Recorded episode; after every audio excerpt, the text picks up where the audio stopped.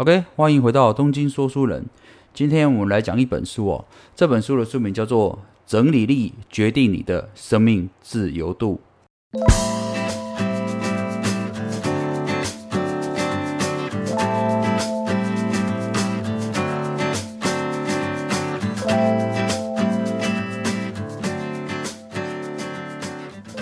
最近因为疫情的关系，我相信很多人都呃开始在家上班或者是在家上课哦。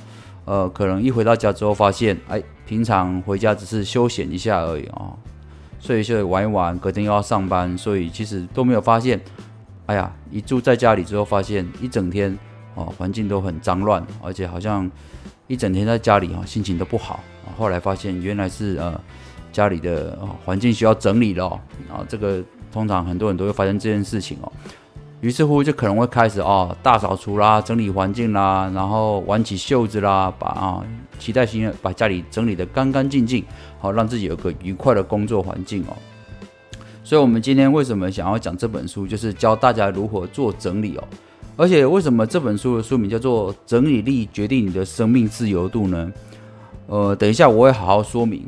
我们先介绍作者好了啊，作者叫做呆狗，那他是一位日本的读心师哦，然后他本身也是一个心呃专门研究心理学方面的，他也出了蛮多书的，他呃他的几本著作我都有买，我觉得他本身写的非常好，而且呃里面的理论都蛮实用的，这也是为什么我们今天想介绍这本书给大家的原因哦。先讲讲呃环境对个人影响好了，很多人讲到成就哦，都会讲到像呃贝佐斯啦、祖克伯这种哦，好像嗯很有天分，然后就有商业头脑啦，然后很多很多书籍会美化他们这些能力方面。当然我们不能否认说一个人的成功跟他的能力还有努力哦是有很大关系的，但事实上有很多人忽略了环境对一个人的影响哦，甚至会超过一半以上。我为什么敢这么讲呢？呃，因为先前我看过另外一本书，叫做《艺术》啊，艺术不是那个艺术品的艺术哦，是呃奇异的艺，数学术，艺术。那这本书的作者哈，他就专门统计了很多美国的成功人士，还有一些美国比较呃中高收入的家庭，他们的孩子成长的过程。他发现了，就是呃一个人的从小家庭的环境啦，还有他的家庭的财富程度啦，甚至他哪一个月份出生，都有可能影响到他的。呃，未来的成就和表现哦，而且这个影响的程度远超过于我们一般人的认知。一般人都会认为，刚才讲过啊，你一个人成功一定是一个你的自己的努力、天分啊、机会等等。但事实上，环境对你的成功影响程度也是非常非常的大的。所以，如果有兴趣了解说啊，一个环境怎么影响你，你可以再去另外看这本书，叫《艺术》这本书哦。我今天就不展开说明了。我们今天主要还是讲教你怎么做整理，好，让你有整理力。而且整理完之后，让你工作更有效率哦。我觉得这是目前对大家来说是最实用的事情。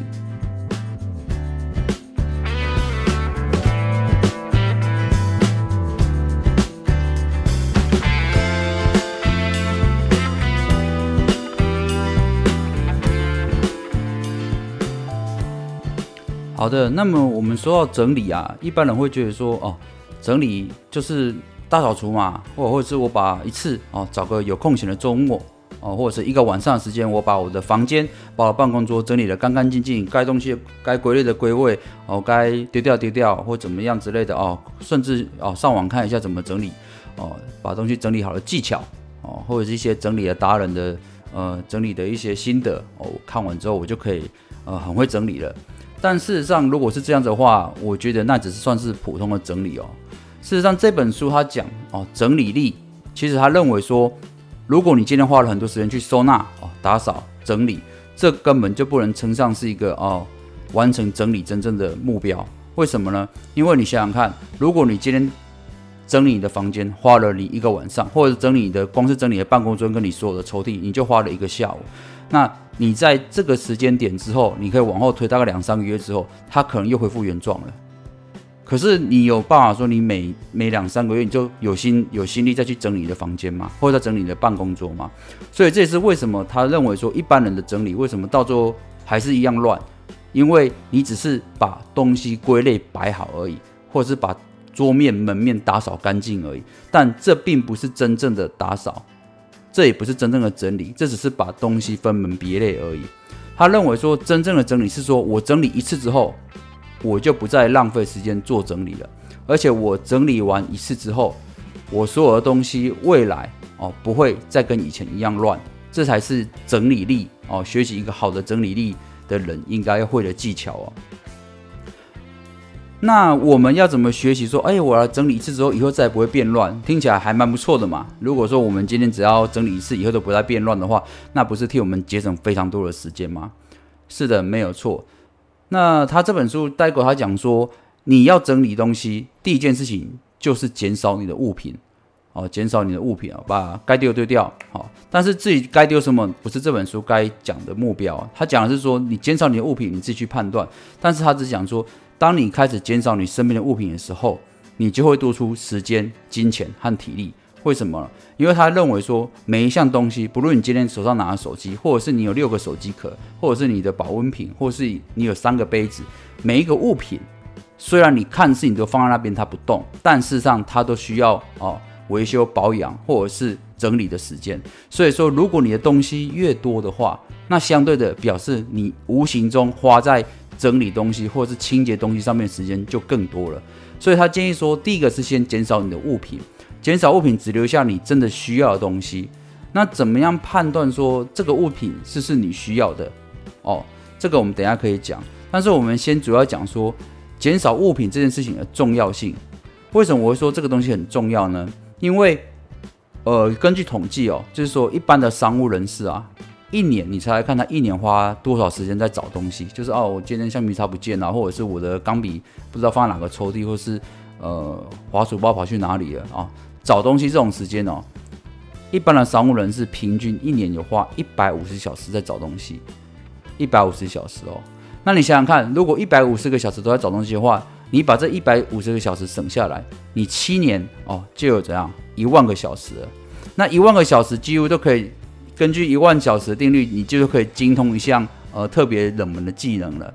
你就不要讲其他了。所以说，其实节省找东西的时间哦，把东西整理好，然后学会整理力这件事情，其实无形中就是像刚才讲的，增加你的时间，增加你的金钱，增加你的体力哦。而且这些都不需要靠额外的外在来帮助你，而是靠你内在的整理哦。那究竟有哪些物品是需要留在身边，哪些物品需要丢掉的呢？事实上，他待会这边讲说，有很多人会觉得说，哦，我现在来分辨这个东西需不需要留的是看我现在需不需要。如果我认为不需要的，或者是我发现很久不动的东西，我就把它丢掉。其实他认为这是不太正确的。他他认为说，你应该思考不是现在，而是未来。就是说，你今天这个东西在你面前，它在未来你是否能够帮助你工作更有效率？或者是能够帮助你节省时间，或者是让你帮助你，呃，能够达到某些你的目标。如果有这些以上这些的呃现象出现的话，你再把这个物品保留下来。如果对你未来认你认为是没有帮助的，即使现在有用，你可能也需要把它丢掉。哦，这是他比较特别的想法啊。那再来讲到说，你开始整理物品的时候，你物品要放在哪边？其实他认为说，你把物品要放在你最需要用的地方的。周围就好了。那怎么判定呢？就是说，你今天拿这个东西哦，只要准备时间缩短到二十秒之内。假设我今天呃准备要打一份 paper，那我需要笔电、滑鼠啊，或者甚至是呃一张呃涂鸦纸在旁边准备做笔记哦。这三样东西我可以在二十秒之内就准备好哦，不用跑上跑下或翻来翻去。那这个在这样的范围之内，二十秒之内可以准备好这些物品的情况之下，那这些物品就是大家对的位置。哦，不用局限住它一定要放哪个抽屉，只要我要做任何事情，任何一项工作，我都可以在二十秒之内把我要的东西凑齐在我的桌面上，这就是一个整理物品的最好的位置。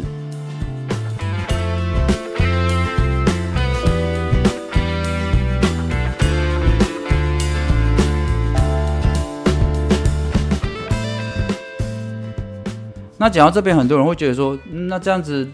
呃，代购所谓的整理好像也没什么特点嘛，就是讲要减少物品，很多呃提倡整理的人都会讲讲说，第一个要先丢掉物品，整理物品，减少物品嘛，这也没有什么好特别的。但是其实代购他自己讲说，呃，减少物品啊，并不是整理的最主要、最终的目的，其实它只是个过程。那我们整理物品啊，减少物品最主要的目的是什么呢？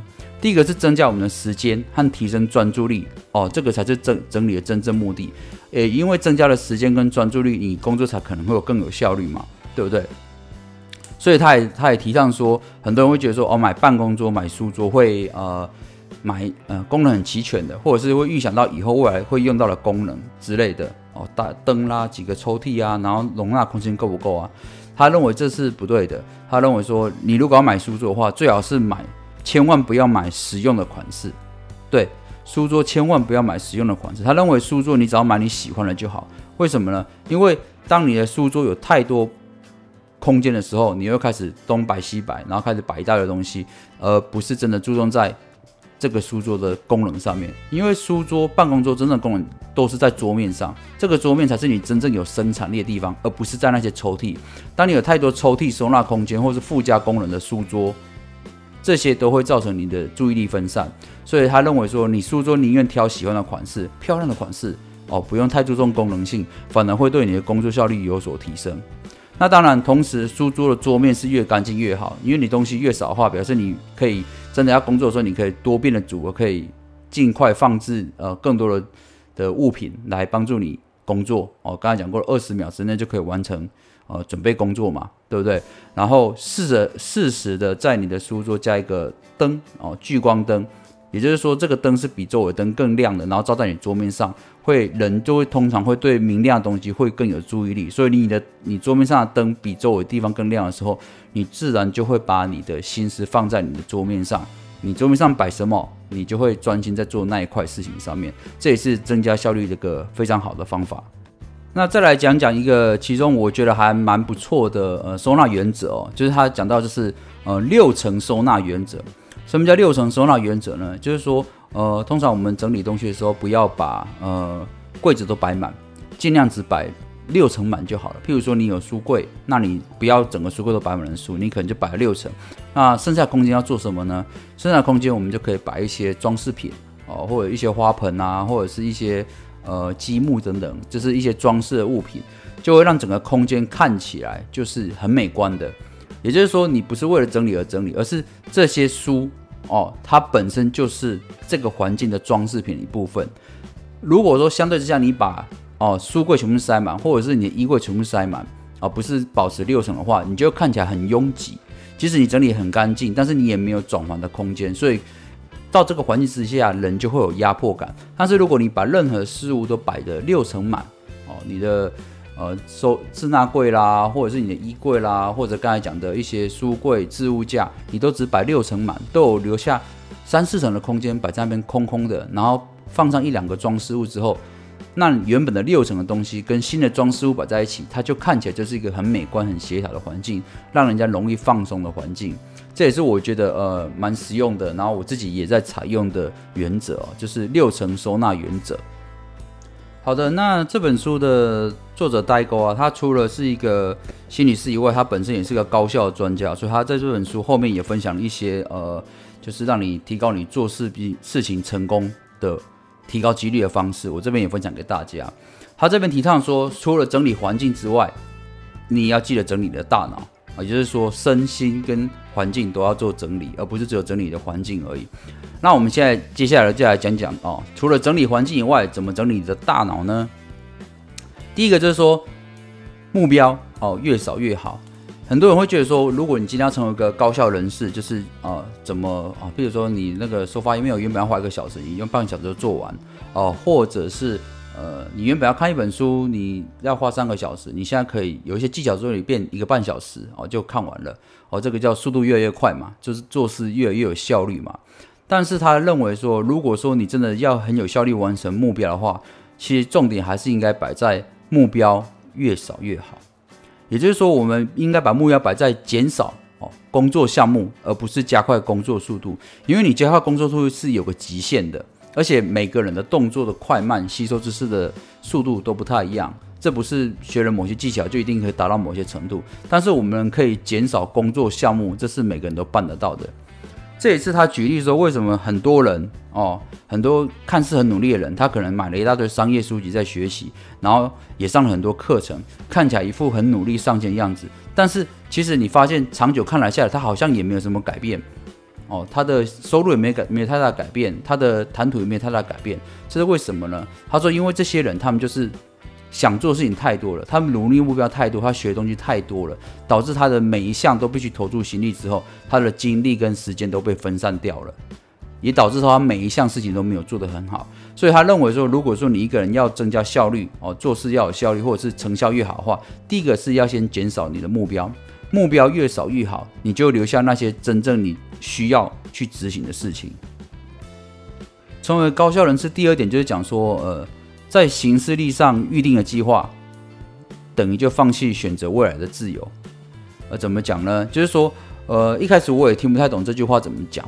他其实意思是说，在这个行事历上，如果很多人会觉得说，哦，我看到行事历有空白，我就填上去，我需要做什么就尽量填填填填，你会越填越多哦，感觉我把行事历排满。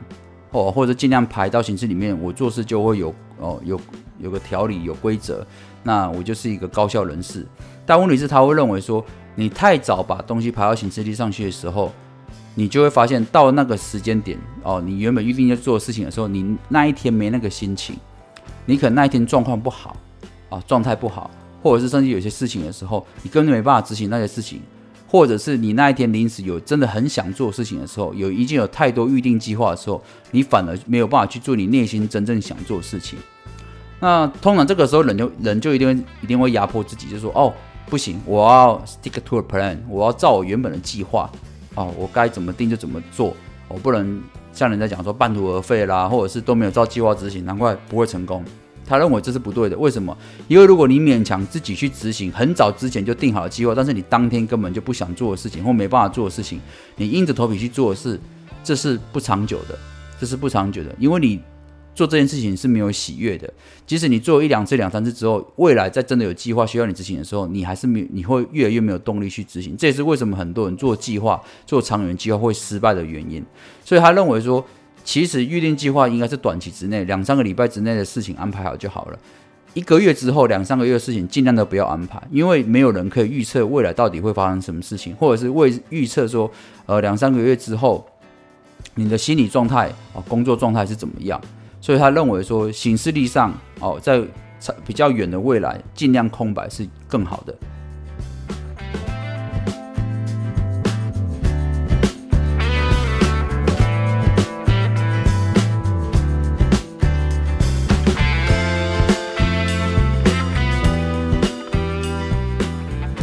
那最后我再分享一下这本书，呆过他有讲到，就是他分享就是看清未来的三个思考工具哦。因为很多人可能在忙于工作和学业的状态之下，可能对自己未来都会有些迷茫。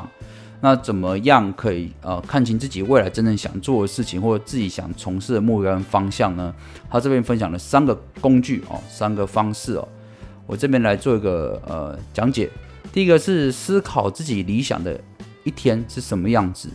也就是说，你先去想一下，你假设你今天你的梦想已经实现了，那你今天会是怎么过的？你在你梦想中的生活，你这一天会怎么过的？而他认为说，当你在描绘理想的时候，如果说你没有快乐的感觉，那这个愿望就不会是你真的想要的愿望。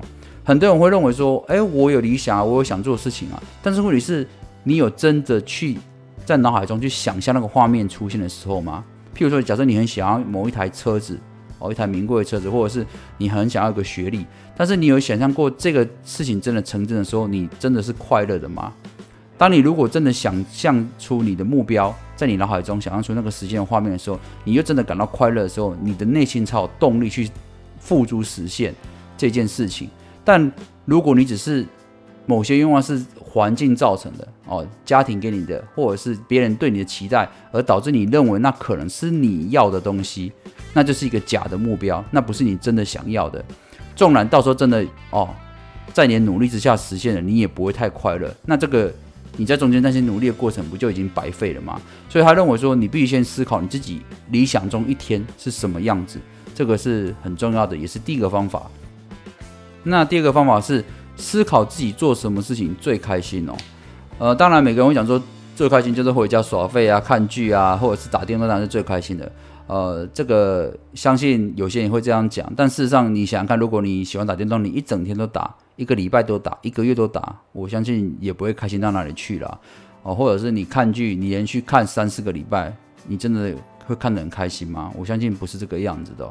所以说，你必须思考说，哦，我今天我做什么事情可以对我长久带来是快乐的？哦，那这些事情很明显就是你未来可以去。从事的职业，或者是你可以做的努力的目标，因为做这件事情你会快乐嘛？那如果这件事情能够让你未来是你的某一项收入，或者是你的某一项技能的话，那你从事这一件事情的几率就更高了嘛？那你做这件事情更多次的话，你不是会来更快乐吗？所以这也是一个很好判定方法，就是思考你做什么事情会最开心。然后再是第三个看清未来的三个。工具之一，最后一项就是记录自己的一天。哦，很多人会觉得说我已经朝目标前进了，但是我真的有朝未来前进吗？有朝未来的目标前进吗？有时候会有些人会有这种哦不确定感。他说最简单就是你只要哦早一天把你一天二十四小时在做什么记录下来，每隔一小时记录一次，不用写多。譬如说我今天八点八点我正在做什么写一下，到九点的时候。哦，提醒自己再写一下，我九点在做什么？哦，十二点我在做什么？哦，下午三点我在做什么？每个小时记录一次，你总共会记录，除了睡觉以外，你会大部分有至少十六个小时到，呃，十八个小时都有记录到你做的事情嘛？那你就会明白说，哦，我真的每一天我每花的时间是花在哪里？你再把这些做的事情跟你真的想做的目标核对一下，是不是我做这件事跟这个未来的目标是有一致性的？是会有发展性的，是有帮助的，哦，这个这也是一个很好判定的方式哦。那这边分享给大家，东京说书人，咱们下回见喽，拜拜。